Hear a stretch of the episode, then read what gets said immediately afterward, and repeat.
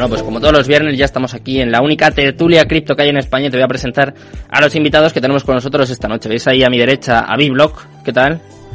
Buenas noches, encantado Buenas de volver a todos. ¿Qué tal? Encantados. Un placer. Eh, debajo suyo veis a Raider on Crypto, Sergio, un asiduo ya a estas tertulias. ¿Qué tal, Sergio? Te tienes que activar el micro. Te- estoy ¿Estás intentándolo yo. Sí. Ahí Madre está. mía, estoy muy mayor para estas cosas. Eh, muchas gracias, como siempre, por contar conmigo y siempre tenerme presente. Un placer es mío. Muy bien. Eh, tenemos también a Luis de Hammond Swap, uno de los decks más importantes, además un dex español. Enseguida eh, vamos a contar las diferencias, vamos a contar qué son, pero vamos a ir eh, anunciándoles, presentándoles. ¿Qué tal, Luis? Hola, buenas noches. Encantado. Eh, Muy bien, encantado de estar aquí. Muy bien. Y tenemos también a Carlos, ¿eh? Me gusta, me gusta tu estudio, ¿eh? Lo tienes bien montado, ¿qué tal? Buenas noches. Muchas gracias, buenas noches a todos. Gracias Sergio por, por invitarnos hoy aquí. Me alegro, me alegro que te guste el, el setup. Bien montado, bien montado. Sí, sí, me das envidia y todo. Yo estoy aquí en la red, mira, ahí todo cutre y estás todo ahí. No veas. Nada, nada. Al final lo importante es el, El contenido, ¿no? Contenido. la fachada principal. La fachada principal. Bueno, vale, te, te perdono. Eh, bueno, eh, vamos a montar un debate, si os parece, muy interesante aquí en, en las tertulias. Normalmente hablamos de lo que está pasando, de cómo está el mercado, pero es verdad que, eh, sobre todo en un momento como este, yo creo que es muy importante eh, formar, educar, eh, que la gente sepa dónde se está metiendo también. Y hemos hablado mucho sobre un CEX, un DEX, hemos ido definiendo, habéis estado vosotros, los chicos de Hammond Swap también, eh, pero nunca los hemos contrastado, nunca hemos dicho mm, pues bien las diferencias, eh, no sé, las ventajas. Hay gente que se piensa que por entrar en el mundo de las criptomonedas o gente que sabe muy poco que piensa, no, no, yo tengo que ir, por ejemplo, eh, por poner un ejemplo, yo me tengo que meter en Binance porque es el más seguro o porque es el más fiable o y creo, creo que eso no es del todo así y como vosotros sabéis mucho más que yo, pues si os parece, eh, quiero que, que lo debatamos y que ayudemos un poco también a, a la gente que está incursionando, que está entrando en este mundo, a que no le estafen, a que no le roben, a que haga las cosas sabiendo, sabiendo, sabiendo por qué lo hace. Eh, ¿Quién se lanza? A ver, ¿os parece que definamos primero qué es un CEX y qué es un DEX y luego ya los, los contrastamos un poco, los enfrentamos? ¿Quién, quién sabe más aquí? A ver. Hombre, a ver, eh, tenemos a, yo, yo he traído a Luis principalmente por eso, porque yo creo que, sabe mucho. que él a nivel técnico, eh, al menos yo hablo por mí, eh, por mi parte, tiene muchísimo más conocimiento y podría explicar mucho mejor todas las cosas, ¿no? Yo creo que al final las diferencias entre un DEX y un CEX, pues son tanto para bien como para mal, ¿no? Porque también hay cosas dentro de los descentralizados que no tenemos dentro de un centralizado, ¿no? Claro. Entonces podemos comparar, sacar cosas buenas, cosas malas, y yo entiendo también al usuario que se vaya siempre a un centralizado porque es más cómodo a la hora de acceder o más sencillo, ¿no? Por así decirlo. Hmm. A ver, Luis, explícanos un poco las diferencias. Bueno, las diferencias. El tema de confrontar el, el descentralizado con el centralizado, yo, bueno, eh, yo no creo que tengan que estar confrontados. Es verdad que hay muchos intercambios centralizados que están haciendo un, un trabajo increíble. En el caso de Binance, por ejemplo, que has nombrado, no se puede, no se puede poner en duda que, que es una plataforma seria, que, que se comporta con los, con los usuarios, que ofrece un montón de, de funcionalidades y de, y de utilidades dentro de la plataforma que, que son destacables. Yo diría que es líder en el mercado de las criptomonedas en la cuestión de intercambio y gestión de activos. Pero bueno, si queremos hablar de las diferencias, las conocemos, son básicas, ¿no? La autocustodia es una de las más importantes. Cuando has hablado tú de, del tema de la, de voy a ir a, una, un intercambio centralizado para que no me estafen. Justamente, eh, con todo el respeto a todos los centralizados, pues es, es al revés, ¿no? Tú cuando vas a un intercambio centralizado estás exponiéndote a que te puedan a que te puedan estafar o, o directamente a que, a que la custodia de tus fondos pase a manos de unos terceros que dependerá de, de su situación. Bueno, aparte de que, de- primero que hay una empresa detrás que es la que está custodiando tus, tus activos, Que ya no son que si sucede algo con ella, eh, pues eh, mm, por fuerza mayor te puede ver arrastrado a, a- a perderlos, ¿no? Eh, y segundo, en, en casos más normales, digamos, o más eh, más típicos que pueden haber pasado también es que lo que te dicen que va a ocurrir con tus fondos y lo que está ocurriendo, eh, pues acaba no siendo lo- la realidad, ¿no? Eh, está el caso de Celsius, que utilizaban fondos para abrir eh, operaciones apalancadas y perder eh, eh, fondos activos de los usuarios y, luego presentando imposibilidad de cubrir todas las, todos los depósitos, ¿no?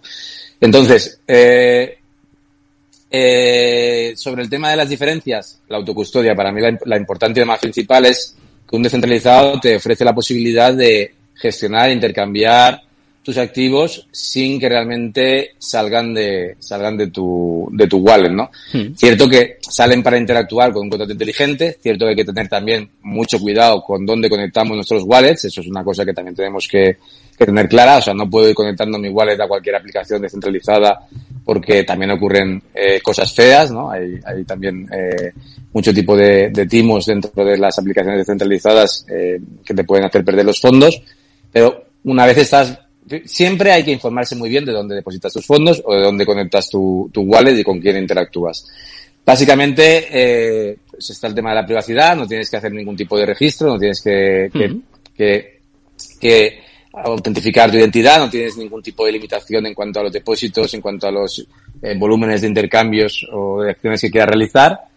Y, y bueno, y luego pues eh, la transparencia de la blockchain mm, es, es bien sabida. Si entonces un stake, por ejemplo, dentro de un descentralizado, tú puedes comprobar que esos fondos van a un contrato de stake, efectivamente, que están depositados a lo mejor en, en, en un nodo, en, un, en, en, cualquiera de las funciones que te están diciendo, puedes comprobar que lo que se supone que va a ocurrir está ocurriendo, cosa que no puedes comprobar en un centralizado, hay stakes centralizados, que tú, piensas que tienes una PR que está generándote un stake en determinada moneda eh, y que sale de X eh, circunstancia y luego realmente no sea así, ¿no? Entonces, eh, para mí son autocustodia en los descentralizados, privacidad y transparencia. Eso es lo que yo destacaría de, del descentralizado. Sin eh, decir que, que, sea un peligro meterte en un centralizado, hay que, como es el caso de Binance, por ejemplo. Hmm. Luego están temas de, de regulatorios y de, de bueno, de, de, lo que cada uno tenga, la necesidad que tenga cada uno de, de, de mm, ocultar, digamos, o de no declarar eh, lo que está haciendo dentro del mercado, ¿no? No sé cómo decirlo para que no suene tan, tan feo. Pero, mm, bueno, básicamente las diferencias para mí son estas, ¿no? En un centralizado eh, tienes que confiar en una tercera parte mmm, para que lo que se supone que tiene que ocurrir y que tus depósitos eh, estén donde tienen que estar y para lo que tú los has eh, depositado, mm. tienes que identificarte y básicamente pues la transparencia es confianza en, en, la empresa que hay detrás. ¿no? Mm. Y en el centralizado, pues lo que hemos comentado.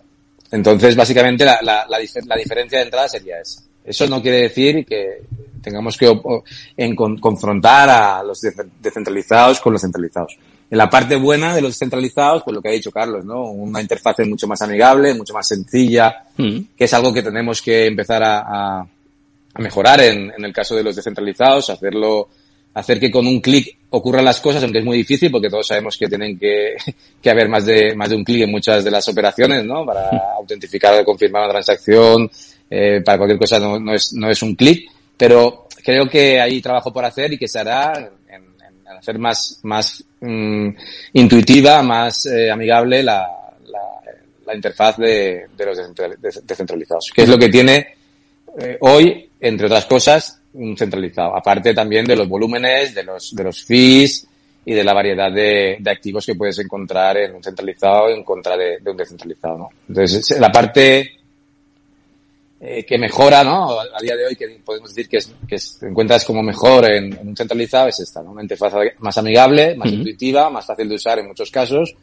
una mayor variedad de activos con los que negociar y, y básicamente eso, ¿no? Esa es mi opinión y ese es el punto de vista de, de la diferencia entre uno y otro. ¿Cómo lo veis los demás? Sergio, Biblock, ¿estáis de acuerdo? Tú además, eh, Biblock, eres eh, ambasador, ¿no? Eres embajador de, de un DEX, en este caso de Hammond Swap. Vamos a decirlo que no pasa nada. Pues sí, hombre, a ver, la verdad que Luis ha hecho un resumen bastante eh, amplio y bueno, creo yo. Poco que añadir, ¿eh? Pero sí, la verdad, a ver, es eh, lo que sí que tiene razón es el tema de, no con, de que no hay que confrontar un DEX con un CES, o sea, claro. tiene sus diferencias, pero al final, si te pones a mirar de verdad lo que pasa a día de hoy con los usuarios, es que casi todos los nuevos entran por un CEX, nadie entra por un DEX, porque si tú, tú le tienes que explicar a alguien que no tiene ni idea cómo comprar Bitcoin y le dices, mira, te descargas una wallet, le configuras la red más barata, vale, le configuras una red, eh, ahora dentro de esa red tienes que mandarte dinero. Primer problema, ¿cómo mandas dinero? Fiat hacia un DEX directamente. Bueno, tiene que ser hacia un wallet directamente, porque al final Eso tú puedes sea un una wallet, compra. perdón. Claro. Es que tienes que pasar perdona, per- perdona que te corte, pero se Dale. puede comprar y enviar a, a un wallet. No hace falta Sí. pasar por un text. Sí. Pero vale, sigue, perdona. Sí, bueno, pero me refiero que al final es algo complicado. Y, y luego, que saber que te lo estás mandando a la red correcta, el token correcto, que te va a llegar, saber mirarlo si te ha llegado o no, si tienes el token añadido a tu wallet o no, porque igual te mandas USDT, pero no tienes Claro. el token añadido y dices, eh, mis Ah. tokens que no llegan nunca. ¿Qué les ha pasado? Eso suele pasar mucho. Bueno, a mí, No, a mí o, por ejemplo, o por ejemplo, Andrés te dicen, no, quiero comprar Bitcoin y también quiero tener Ethereum. ¿Sabes? Ya empiezan los problemas con la wallet descentralizada. Empiezas con un Metamask y ahora explícale que no puede tenerlo todo en... Es, es- bueno, es difícil. hay, hay multichain, también hay igual hay multichain. En, Sí. en defensa de, de lo que decimos. Yo sí que hay una cosa que veo también es el tema de, de los bridge, ¿no? De, la- de, la- de las de las diferentes redes, que eso es lo que está diciendo ahora mismo Carlos, Hmm. que sí que es un tema que, que hay que ponerse las pilas por parte de los descentralizados porque hay varios bridge, eh, hemos sabido de, de ciertos problemas de seguridad también con el tema de la liquidez de los bridge y ciertas cosas que hay que mejorar. De hecho, nosotros ahora estamos trabajando justamente en desplegar nuestros contratos en diferentes redes. Eh, estamos trabajando con uno de los proveedores, uno de los desarrolladores de Bridge que se llama Conex y ellos están haciendo un upgrade de seguridad para, para, bueno, para eso, para garantizar justamente que la liquidez esté salvaguardada y que todo funcione como debe, como debe ser, ¿no? Entonces, ahí sí que es verdad que, en esa variedad de la que hablábamos cuando, cuando hablamos de un centralizado, está el poder eh, intercambiar eh, toques de diferentes redes sin tener que andar pensando en contratos, en tipos de wallets y en dónde y cómo puedo hacer para, para cambiar una red a la otra. Pero también creo que se está trabajando, que, que, que todos los desarrollos que hay eh, en los descentralizados están también orientándose al tema del multicrochain. Sabemos también de, de, de Chainlink, por ejemplo, que está sacando un protocolo para, para que puedas eh, justamente eh, gestionar activos e intercambiarlos de diferentes redes, el CCIP, que está tan esperado, esperemos que algún día lo saquen. Eh, y que todo esto, lo que quiero decir es que a no mucho tiempo acabará estando mejorado y el servicio de los descentralizados eh, pues cada vez será más igual ¿no? eh, que el de los centralizados. Pero a día Yo- de hoy es verdad que hay, que hay esos problemas. Si me permitís, yo voy a soltar una duda, igual es una tontería, es de esto que preguntas en clase, que dices, vaya tontería se me ocurrió, y luego a lo mejor no.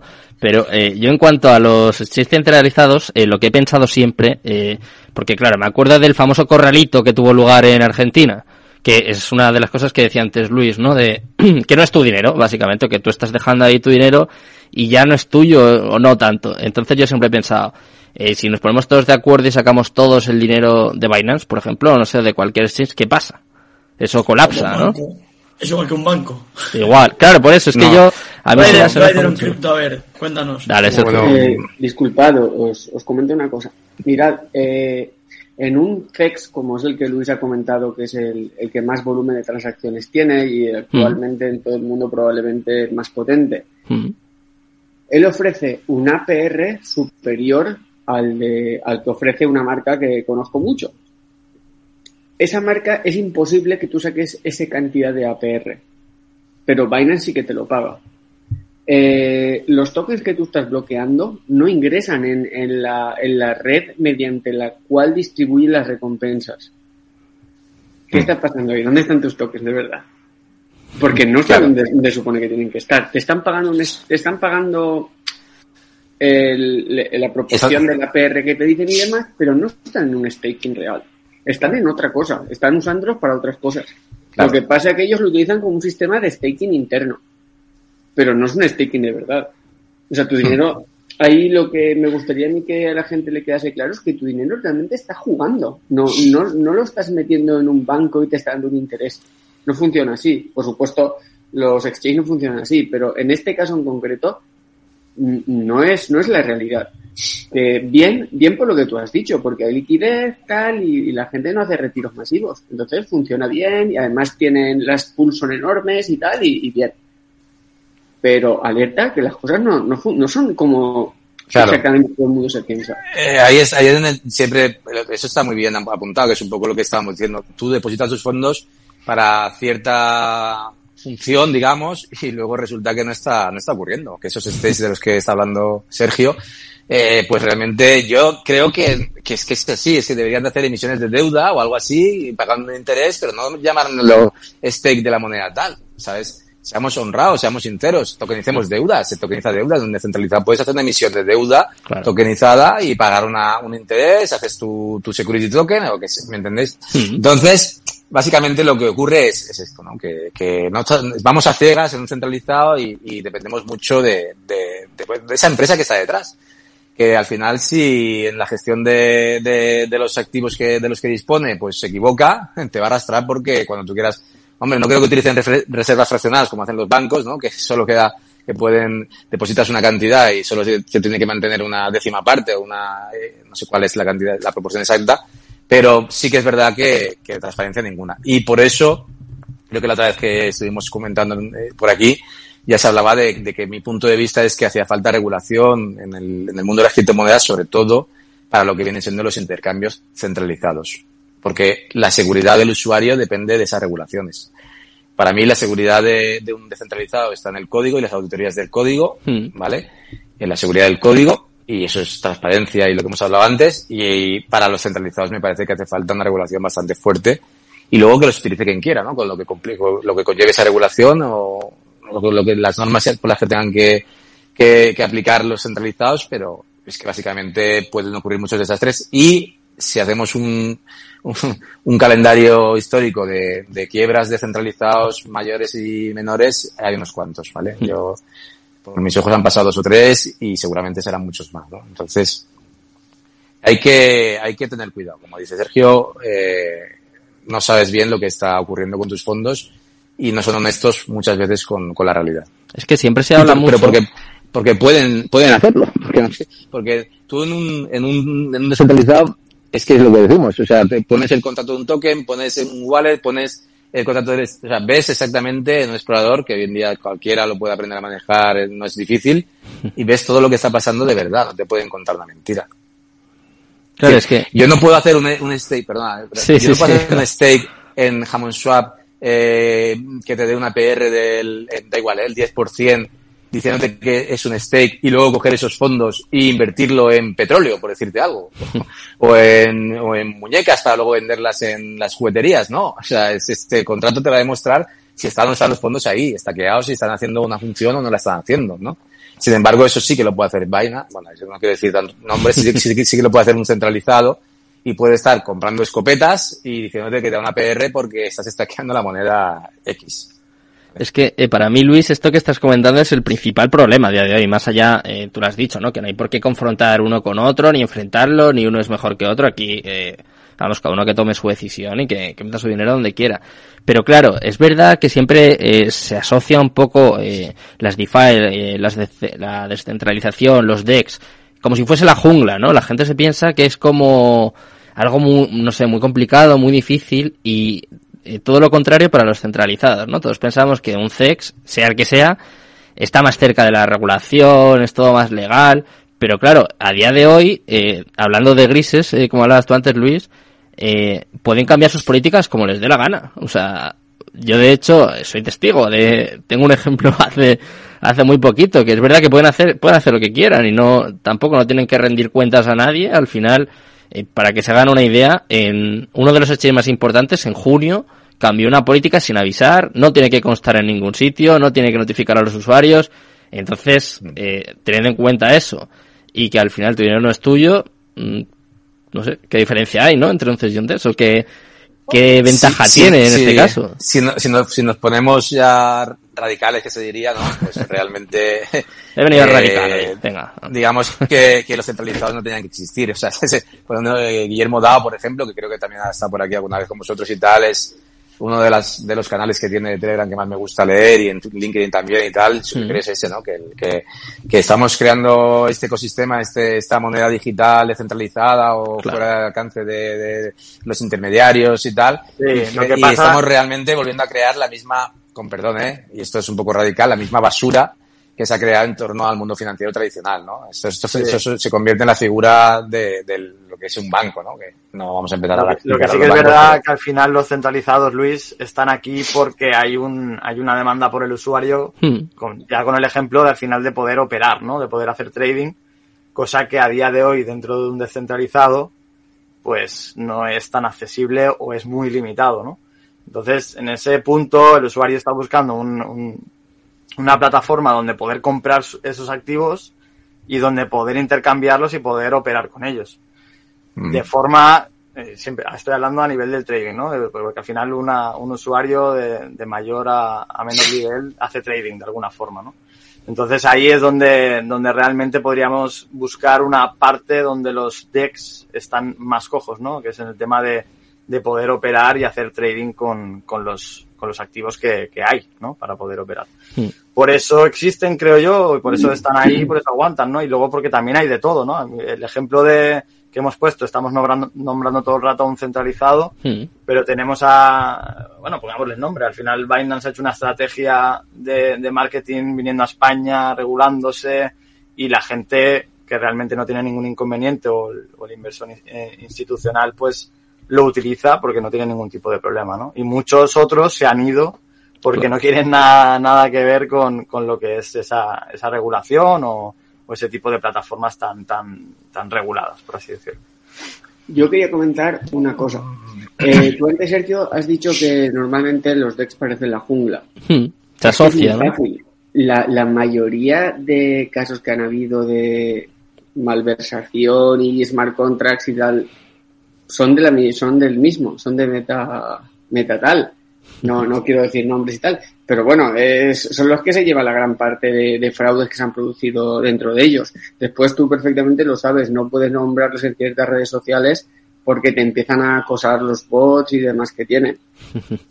Después hay, hay otro, otro sex que, que me parece también digno de mención en cuanto a hacer las cosas regular, hmm. que es crypto.com. A mí Crypto.com me encantaba, te lo prometo, pero un, un exchange que trabaja súper bien, que tiene una potente campaña de lanzarse, de abrirse al mundo, de todo esto, y después es capaz de cambiarte los fundamentales de hoy para mañana, porque sí, eh, lo que te está diciendo es que él es amo y señor de tu dinero y que, y, y, ten en cuenta, yo por ejemplo cuando pasó esto, yo tenía eh, capital bloqueado con ellos en staking porque le daban el cashback. Y me parecía súper interesante. Bueno, pues deciden que se acaba, el cashback mientras te dura el staking te dura, pero yo en ese momento yo no puedo retirar el staking que ya hay dentro. Entonces, claro, realmente has jugado un poco conmigo, porque el token se desplomó conmigo dentro. Claro. claro. Eso, no, eso no es muy honrado, en mi opinión, ¿eh?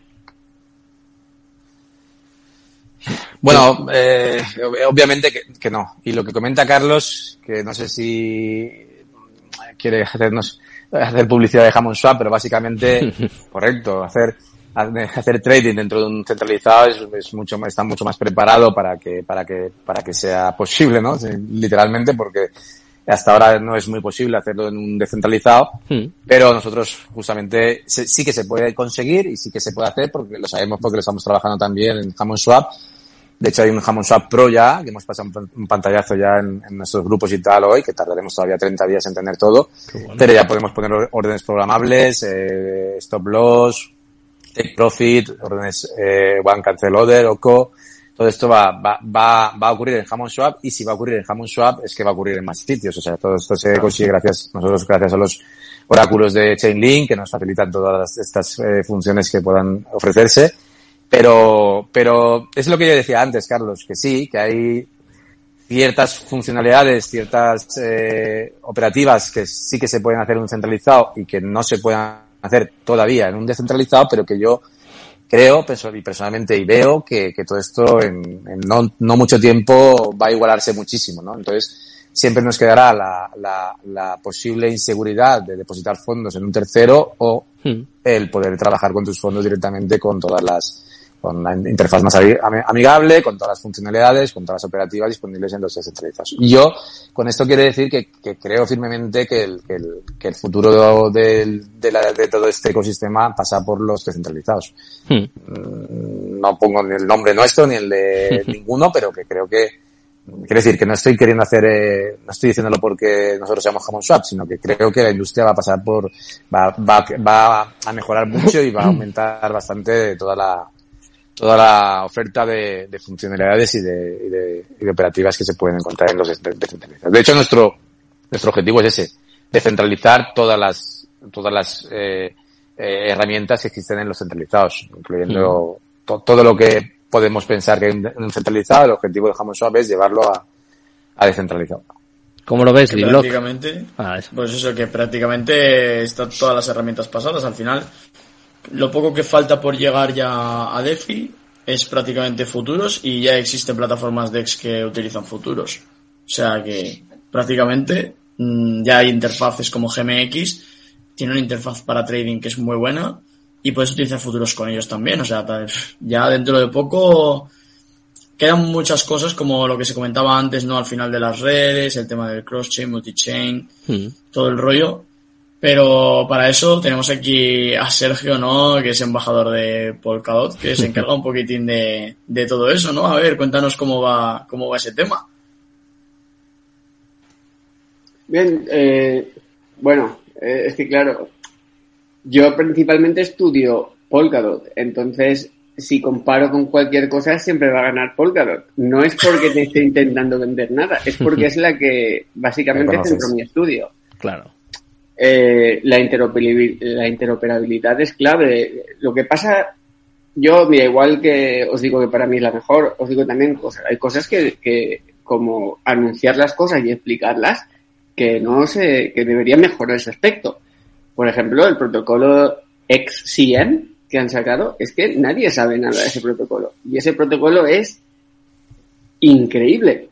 Porque bueno, está calculado que una red sube su, su capacidad y su calidad cuanto más interacciones hay entre ellas.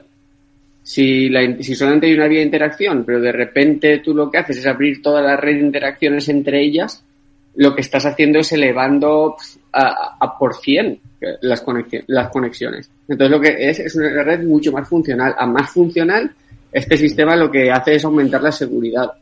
Bueno, vamos a seguir con el DEX y el CEX. Y por cierto, una cosa que también me gusta mucho es que Jamón Swap, una marca made in casa, ¿eh? Hecha en casa, que, me parece a veces que valoramos más lo de fuera que lo de casa. Y por esa parte, la verdad, yo los lo sigo así un poquito en redes, tal, voy viendo qué van haciendo y a mí me gusta mucho. Raider en Crypto, Sergio, ¿tú eres más de DEX o de CEX? Toma. De DEX. De DEX. Ole Yo pensaba que era al revés, ¿eh? Básicamente es que eh, cuando aprendes ya un poquito cómo funciona todo esto y, te preocupas por, por cuidar tu privacidad.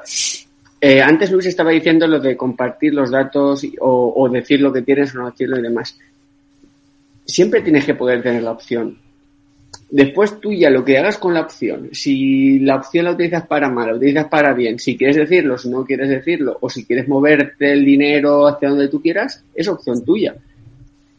Eh, realmente pienso que cuando tú profundizas en todo esto y empiezas a saber cómo funcionan los ecosistemas, cómo funciona detrás, del, detrás de la interfaz y demás todo, es cuando te das cuenta que creer en Bitcoin y creer en toda la ideología que, que viene detrás y entrar en un sex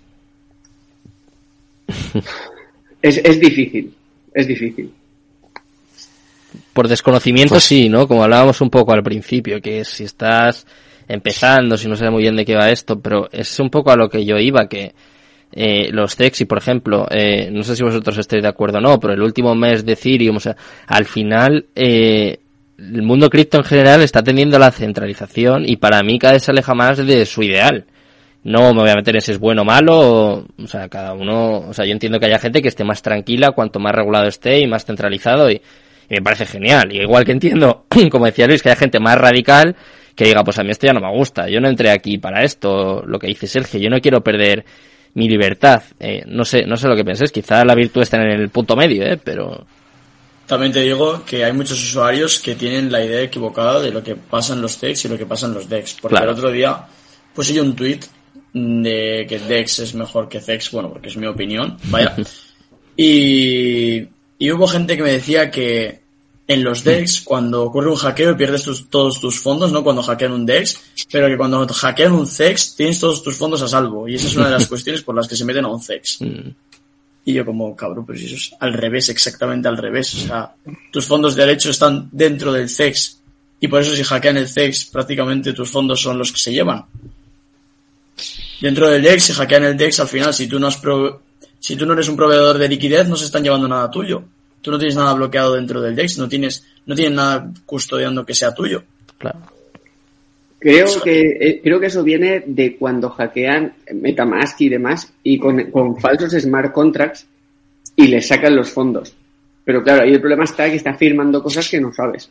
Claro. Eso es. Sí, sí, por eso al final, bueno, al inicio de todo habíamos comentado que igualmente, aunque estemos en un centralizado, a la hora de conectarte a él, hay que ir con mucho cuidado, ¿no? Donde conectamos nuestra wallet. Porque hay descentralizados por ahí o aplicaciones por ahí que no sabemos nada sobre ellas y que, bueno, lo típico, ¿no? Que a la gente le aparecen tokens de la nada y, y cosas raras por las wallets, ¿no? Pues esa es otra, ¿no? El tema de la seguridad dentro de los DEX, las carteras descentralizadas, bueno, si es que son descentralizadas, ¿no? Porque Metamask también tuvo un problema de que bloqueó todas aquellas, todos aquellos usuarios que provenían de, de un país, yo creo en concreto, y todos los usuarios se quejaron y al final tuvieron que abrirlo otra vez. Entonces yo no sé esa descentralización donde estuvo en ese momento, pero desapareció. Entonces el tema de la seguridad también es algo súper complejo y que es muy difícil de evitar cada vez ciertos problemas. Por eso igual un CEX te ahorra muchos problemas, porque al final, joder, estamos expuestos, la gente, los usuarios medios tienen tan poca desinformación sobre hacking o sobre seguridad en la red, sobre ciberseguridad, que te das cuenta de, de que están en el trabajo y se llevan el, el, ordenador personal para hacer cosas del trabajo. Se dejan los usuarios abiertos, se dejan eh, un documento en medio de la pantalla que dice contraseñas importantes de mi vida. Básicamente lo dejan todo ahí a, plena vista, ¿no? ¿Dónde guardas las 12 palabras? La gente se las apuntará en un POSIT lo mítico, ¿no? De, los secretarios que se dejan la contraseña apuntada en el POSIT al lado de la pantalla. Eh, en plan, usuario, contraseña de acceso a mi, a mi ordenador. y vas entrando a oficinas y es súper gracioso, ¿no? Porque al final la ciberseguridad tiene que contar también. Pero es algo muy difícil de llevar. Bueno, pues eh, quiero seguir sobre este debate que está siendo muy muy fácil de llevar, ¿eh? desde luego. Eh, recojo aquí el guante de, de y os voy a presentar un proyecto que, a ver, a ver si os gusta. Vamos a hablar un poquito de minería de Bitcoin. Es una empresa, eh, si no me equivoco, también española. Estoy hablando de Greenblock, que quiere democratizar la minería, abriendo la posibilidad a los inversores para que puedan minar Bitcoin. Están preocupados por el medio ambiente y también por la mala imagen de la minería por el consumo energético. Garantizan compromiso, respeto, veracidad y transparencia, y aquí va una prueba de ello. Bienvenidos a Greenblock Capital somos una empresa de servicios criptográficos enfocados en el alquiler de equipos de minería remota.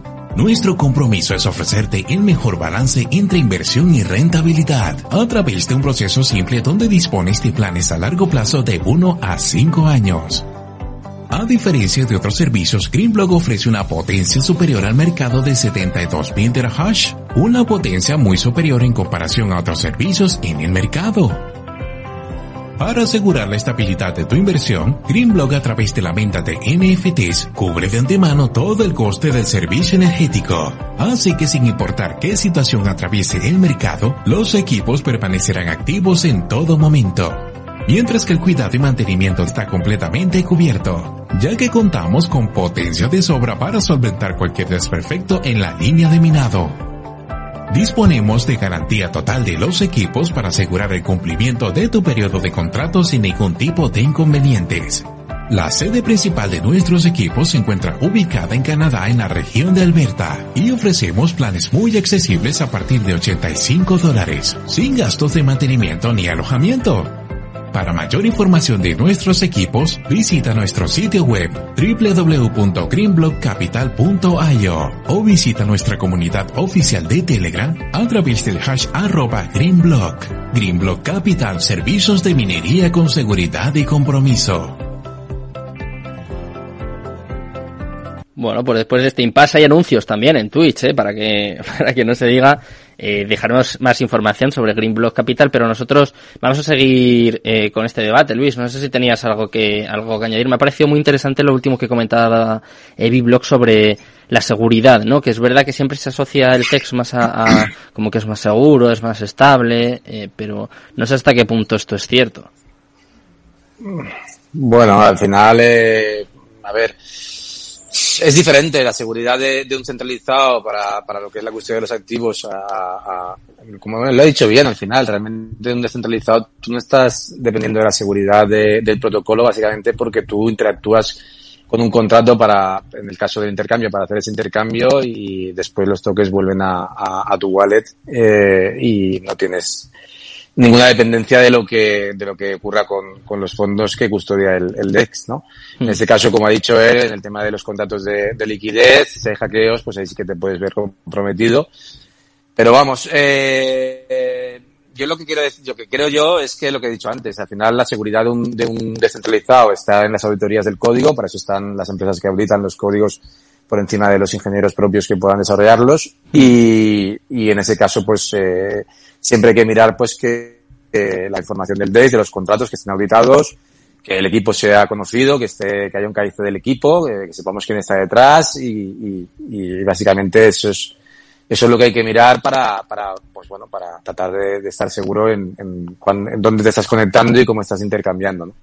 Y en un centralizado, pues lo que decimos, la seguridad, pues eh, son servidores y son temas ya, pues, pues más complejos y aún así, pues también reciben hackeos.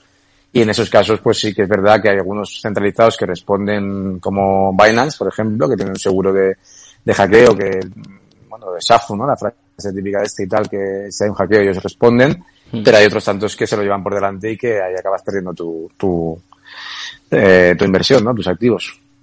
Hmm. ¿Tenéis algo que añadir a alguno o cambio? Tengo para, la que para mí es la clave, ¿eh?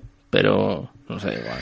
Yo, yo recomiendo y aconsejo a todo el mundo que la seguridad la tenga siempre. O sea, aunque estés en un descentralizado, el dinero justo en las wallets para operar, para intercambiar y, siempre tener los fondos pues en un ledger o en una billetera fría, intentar, intentar siempre tener los, los menos eh, fondos posibles por ahí dando vueltas, ya sea en un centralizado, descentralizado, en una wallet o donde sea. Eso es lo que yo me gustaría que la gente se metiera un poquito en la cabeza, independientemente de que sea más seguro o menos seguro, porque al final siempre puedes fallar, entrar en una, en una aplicación descentralizada que, te ha mandado a alguien quizá de medio confianza, pero él no sabe lo que es y, meter la pata por ahí. Hmm. Venga, pues voy a sacar el tema que para mí es lo principal, es el meollo de, de esta cuestión y sobre todo el futuro tanto de los DEX como de los CES para mí eh, va a pasar por ahí. Estamos hablando obviamente de, de la regulación y eh, quiero que me digáis, me expliquéis también, ¿eh? porque yo eh, no controlo mucho en este aspecto, cómo puede afectar tanto a las diferencias como al futuro de, de cada uno. Eh, no sé, contadme un poco, explicadme, porque claro, eh, yo también un poco en, la línea de lo que estábamos comentando antes, eh, que Diblock y Luis nos estaban explicando que cada vez hay más funcionalidades dentro de los DES eh, que se parecen o que están a la altura de los DES y yo pienso entonces, entonces ¿para qué voy a meterme? Entonces, eh, ¿por qué voy a depender de alguien? O sea, ¿por qué mi dinero va a depender de alguien si ya es igual, no? Entonces, eh, quiero saber cómo puede afectar a esto la, la regulación. Dentro del tema de la regulación. A ver, profe. antes has comentado el tema de XRP. Mm. XRP lo tumbó la SEC mm. porque no estaba de acuerdo con una serie de prácticas que hacía. Ahora parece ser que hay por ahí rumores que pueden llegar a un acuerdo subidón de XRP. Mm. Eh, si te regulan, eres manipulable también. Claro. Eh, en cierta forma puedes sentir que estás protegido, pero creo que este mercado y el, tema de sentimiento de seguridad te abre mucho los ojos porque te lo quita. Pero es que tú piensas que en tu banco tienes seguridad y tal, pero tampoco es verdad. No, tiene por qué ser así. Díselo a los chinos, díselo a, tantos otros sitios donde parecía que sí, al final no. Al final creo que realmente lo que las regulaciones lo que quieren es meterte dentro de, del aro y, ahí dentro pues tú juegas a lo que ellos te permiten y, la horquilla de, posibilidades que ellos te dan. Fuera de ahí, es verdad que es un poco jungla. Yo, yo, claro. yo, además distinguiría un poco entre regulaciones con fines recaudatorios y regulaciones con fines de seguridad, ¿no? Porque al final estas regulaciones que, que sacan, como está diciendo ahora Sergio y tal, realmente te están dando la seguridad de que no te ocurran las cosas malas que te pueden ocurrir o simplemente están poniendo una serie de regulaciones para que, para que realmente tengan un mayor control y una mayor información sobre los activos que, que, que, tiene cada usuario. Y os voy a decir que yo creo firmemente o pienso firmemente que la regulación va por ahí, por un control de, de, los, de, los, de los, fondos de los usuarios para con fines recaudatorios, eh, sí o sí, de control. Entonces, eh, ¿Cómo puede afectar a regulaciones? Pues bueno, podemos decirlo y, y, lo digo, ¿no? Nosotros tuvimos un requerimiento en, hace ya meses, en abril de, este año pasado, mm. de la CNMV, donde nos pedían un listado de, voy a resumirlo mucho, ¿no? Pero entre todas las cosas que nos pedían, aparte del tema de la publicidad masiva, que para una campaña de más de 200.000 tienes que informar, tienen que, mm. tienen que eh, revisar un poco la, la información que das en la publicidad, bueno, entre todo lo que nos eh, requerían, nos hablaban de que identificáramos eh, a los usuarios, a la gente que estaba comprando y vendiendo y tal. Entonces le tuvimos que hacer un, escrito con los abogados y demás, explicándoles lo que es un intercambio descentralizado y el por qué nosotros no podemos identificar, ni tenemos el por qué identificar a, a, los usuarios, ni los fondos que manejan, ni, ni, ni, los que tienen en su, en su poder cada uno porque por el, por el, por el, por el propio ser de, del intercambio centralizado nosotros eh, no, no, tenemos dicha información y no podemos dársela, ¿no? Y ahí acabó, no lo quiero hacer muy largo, ahí acabó todo, ¿no? Pero lo que quería decir básicamente es eso, ¿no? Que, que, qué regulaciones se van a aplicar y con qué fines, ¿no? ¿Estamos pensando que la regulación va a garantizar los fondos depositados en un centralizado de los usuarios? Creo que no. Porque de hecho no te garantizan ni los fondos que depositas en un banco, como estaba apuntando ahora Sergio, ¿no? Claro. Entonces, eh, sí que pienso que debería haber una, una, una, regulación, y lo he dicho antes, en el tema de los intercambios centralistas sobre todo, mm. pero una regulación eh, que creo que también eh, estará apuntando por ahí en, ciertas, en cierta manera, eh, que realmente exija ¿no? una serie de auditorías eh, de, de, de, cómo están custodiando los fondos del usuario, que es lo que nos está importando, ¿no? Porque de hecho hacen de custodios. Entonces, eh, hay que estudiarse bien las regulaciones, hay que ver lo que van a ir sacando y cómo van a afectar pues debería, ¿cómo deberían de afectar? Pues mejorando la seguridad de los depósitos de los usuarios en un, en un centralizado y en la parte de lo descentralizado creo que creo que se quiere llegar a, a tener eh, a tener eh, control de, de, la, de la información del usuario en la blockchain, ¿no? Que tengas que registrarte para utilizar una, una red o o incluso para a través de los wallets de Metamask, todo esto que nos preocupa, ¿no? ¿De qué día será cuando obliguen a que Metamask te identifique para poder tener un wallet? Eso es muy absurdo porque realmente tienes contratos con los que interactuar y no tienes por qué pasar por, tú puedes interactuar con un contrato sin pasar por, por la interfaz, sin pasar por el front y tener que, que puedes utilizar un contrato directamente de, desde el contrato, digamos, ¿no?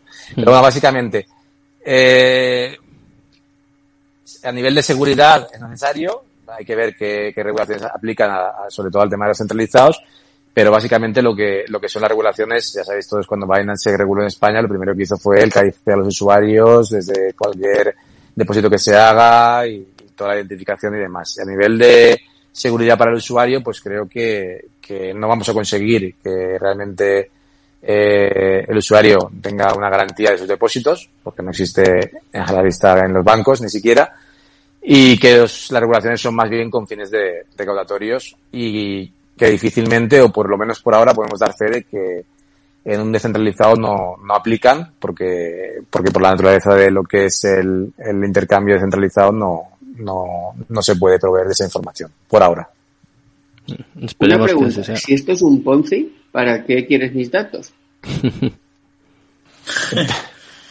para que eras una parte, por si acaso, ¿no?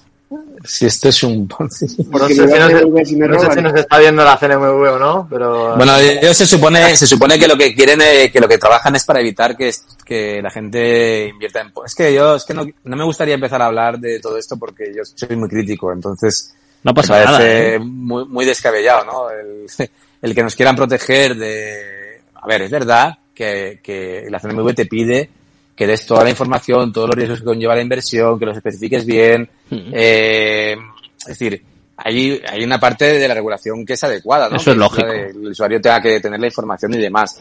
Pero es que el problema es que realmente no nos protegen de, de, de, de, las estafas y de los ponzi. Pues, bueno, por supuesto que para mí no, Bitcoin no es ningún, voy a decir Bitcoin por no entrar a profundizar, ¿no? Pero Bitcoin no es ningún, ningún tipo de Ponzi. Eh, el otro día estuvimos en, ya sé que esto es un tema polémico también, pero estuvimos en Madrid en el, en el evento del mundo cripto, hablando los economistas y tal, especificó eh, bueno, tengo de hecho ese vídeo tengo guardado en mi, en mi, en mi disco duro, digamos, eh, para, para escucharlo porque me gustó mucho como explicaba cómo Bitcoin es un activo digital real, ¿no?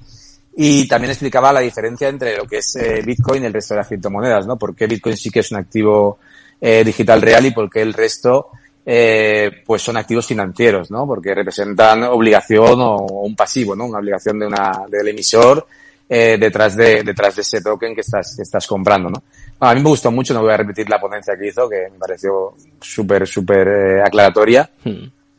Eh, entonces, pero vamos, que Bitcoin no es un Ponzi y, y que la CNMV tiene esa supuesta intención de defender al usuario ante los riesgos de sus inversiones, cosa que para mi gusto no consiguen, porque ahora vamos a empezar a saltar con todos los scams de esta última temporada de scams, de Aristares y Qualicuanes y cosas de estas, que han hecho eventos masivos, que han salido en todos los sitios, que han, que han hecho auténticos destrozos y que bueno, yo, yo, no he visto que hayan tenido ningún problema con la CNV hasta, hasta que ha tenido que ser la, el propio usuario, ¿no? El que ha denunciado a las plataformas y les ha llevado a, a los juzgados, pero ya por, por lo penal, ¿no? Entonces, en fin, las regulaciones creo que son recaudatorias en su mayoría, creo que no van a dar la seguridad necesaria al usuario para los depósitos en un centralizado, por desgracia. Y entiendo y, y, confirmo, nosotros de hecho en lo que hacemos tenemos también la parte de cuando hay algún tipo de, de, de inversión, ¿no? De, de, de, oferta de inversión donde se prometan servicios o rentabilidades, explicamos toda la parte de riesgo y toda la parte de, de, de, mm, de escenarios negativos que se puede encontrar el usuario y es, es obvio que hay que hacerlo y, nosotros, y de hecho nos gusta que esté en la página web, en nuestra página web y también explicárselo directamente sí. cuando vemos los puntos débiles y los puntos, ah, hablando de minería, por ejemplo, pues todo tiene sus pros y sus contras, ¿no? Entonces nos gusta mucho desde Hammond Swap, por ejemplo, que la gente sepa muy bien dónde se está metiendo, entre comillas, porque al final eh, comprar un activo e invertir o gestionar o ponerlo en un pool o ponerlo en un farm o, o cualquier servicio de los que es, al final, eh, nos gusta que la gente sepa y, y, eso sí que va en línea con lo que la CNMV se supone que, que quiere, que es que la, se informe de todos los riesgos y todas las situ situaciones que se pueden desarrollar de, derivadas de la, de la acción, de la inversión en, en cualquier tipo de proyecto. ¿no? ¿Qué pensáis? Pero, te veo optimista, ¿eh? Hay una parte que sí que estoy de acuerdo, pero eh, vamos, yo creo que a la CNMV le interesa cuando, cuando le interesa. También te digo, eso sí, ¿eh? Eh, hay que decir que nosotros llevamos 10 meses y no nos ha dado todavía ningún toque, o sea que damos las gracias a la CNMV si nos está escuchando quien, quien sea, ¿no? Como decía mañana, mañana Ramón. pero a ver el lunes. el lunes. Claro, sí, sí, sí. Bueno, de momento nos portamos yo, bien. Yo, yo, yo, yo, no sé, yo no, yo, yo, soy, yo no soy crítico de forma gratuita, es decir, yo entiendo que toda, todas las cosas tienen cierta parte necesaria. Hay que advertir. Ojalá y, y, ojalá y todo, todo funcionara como, como, como toca para que el usuario tuviera, tuviera totalmente eh, pues la defensa necesaria para, para enfrentarse a, toda, toda la oferta de, de activos de inversión que, que se pueden encontrar, pero no nos olvidemos que, vamos, que, que que, vamos, que estafas desde, desde, desde, desde, todos los puntos salen, ¿sabes? Es verdad que... Se echa de menos con las preferentes, eh, Luis, que sigas por ahí. Con las preferentes. Eh, bueno, pero los, los stocks de la bolsa de Frankfurt, por ejemplo, que sacaban cualquier mierda para que la pumpearan. O sea, es que todo esto que ocurre, o sea, todo esto que ocurre es muy gracioso que, que somos un reflejo en Ay, se nos ha ido justo de repente. La CNMV ya está vetando en este caso a, la, a Luis, la, los testigos la, en, baneado. La han, la, la, la, IP. La han metido la IP. Ha hablado demasiado. Mira eh, que bueno, le dije, mira que le dije, no, no, no te vayas no por ahí, rajes. no vayas por ahí que te, que te... No, es broma, no sé, así, supongo que... Así es mi culpa. Porque sí que notaba yo que le, le timbreaba mucho el, el micrófono. Vamos a ver si... si reconecta de nuevo. Sí, nos queda de todas Yo, formas. Creo- casos, lo que está haciendo Luis, yo es que opino exactamente igual. Es que si tú quieres proteger, ¿por qué no te dedicas a coger a la gente de la bolsa que son puros pufos? Son chicharros que yo, bueno, a, a Twitter vine de, de grupos de Telegram tal, de, de bolsa, y llamamos chicharros a, a- a cosas así que eran eh, explosivas, que, que igual funcionaban que no, que funcionaban, te explotaban, pero claro, con unos porcentajes mucho menores. Y, y ese- eso no está regulado. Ni, a ver, sí que están regulados, pero funcionan mal. ¿Por qué, si, ¿Por qué no haces una cosa bien antes de intentar hacer dos? Dos regular mal, la verdad. Eh, en arreglar un aspecto y después intenta mejorar el otro. Pero si con la bolsa que tú lo tienes todo eh, regulado y demás, las cosas no funcionan tampoco bien, arregla primero una cosa y después cuando funcione la trasladas con las soluciones al otro campo o lo intentas. Lo que no puedes hacer es que una cosa que ya te está funcionando regular mal y demás, con la manipulación y todo lo que hay, eh, lo traspasas a un sistema que es bastante libre. Bastante libre para lo bueno y para lo malo, claro. Porque la, la libertad tiene dos caras siempre. Tiene la cara donde tú puedes eh, gestionarte tú, donde tú eres el custodio de, de tus fondos, que son cosas súper súper importantes esos aspectos. Pero también eres totalmente responsable de cualquier cosa que hagas. No puedes ir a reclamar a un tercero y demás. También tienes que hacer un ejercicio de responsabilidad. Por una parte, entiendo que la gente entre a los sex, yo incluido. Yo en mi momento entré por un sex. Pero luego, eh, quedarte ahí mucho tiempo es una de dos, o que no has aprendido, o que no, o, o no- o que no lo has entendido. O no has aprendido, o si has aprendido, no lo has entendido. Una cosa o la otra. Bueno, Ah, pues, está clarísimo. Y luego lo que comentas tú de las regulaciones y tal, pues porque no, lo que decía Sergio también, ¿no? Eh, que no interesa o tal y se intentan poner ahí esas barreras, ¿no? Crear unas listas de listas grises, nos llaman eh, chiringuitos eh, Financieros. no- en fin, al final es eh, pues, pues eso, porque hay un interés, ¿no? Y, y- y vamos o ellos van un- unos cuantos pasos por detrás y no saben ni por dónde cogerlo, ¿no? Y por dónde regularlo y por dónde empezar y, y tampoco pueden, de una manera u otra, ¿no? Bueno, pues nosotros, eh, como decía Sergio, esperamos que, que la gente haya aprendido, que, que tome su propia decisión, ¿eh? Nosotros no vamos a decir que es mejor o peor, pero sí que vamos a intentar, como siempre, formar, informar y luego cada uno que tome sus, sus decisiones. Muchas gracias, Biblog, por estar por aquí una noche más. Nada, muchas gracias a ti por la invitación y a todos los que han estado aquí conmigo. Como siempre, un placer. Me despido también de Sergio, muchas gracias, Raideron Crypto, como siempre, ahí al pie del cañón. Y Muchísimas gracias. tienes que venir a hablarme de tu asociación, ¿eh? Que no se me olvida, que lo sepas. ¿El qué, perdón? Que tienes que venir a hablarme de tu asociación. La próxima... Ah, sí, sí, sí, claro. La próxima promoción, Sí, como, como se decía. Muchas gracias a, a, Luis, a Carlos de Jamon Swap, un placer. Muchas gracias, chicos. Buenas noches, muchas gracias. Buenas noches. Muchas gracias a Néstor por estar también aquí al otro lado y a todos los oyentes, todos los espectadores que nos han acompañado esta noche. Muchas gracias, muy buenas noches y Cripto Capital, to the moon. Hasta luego.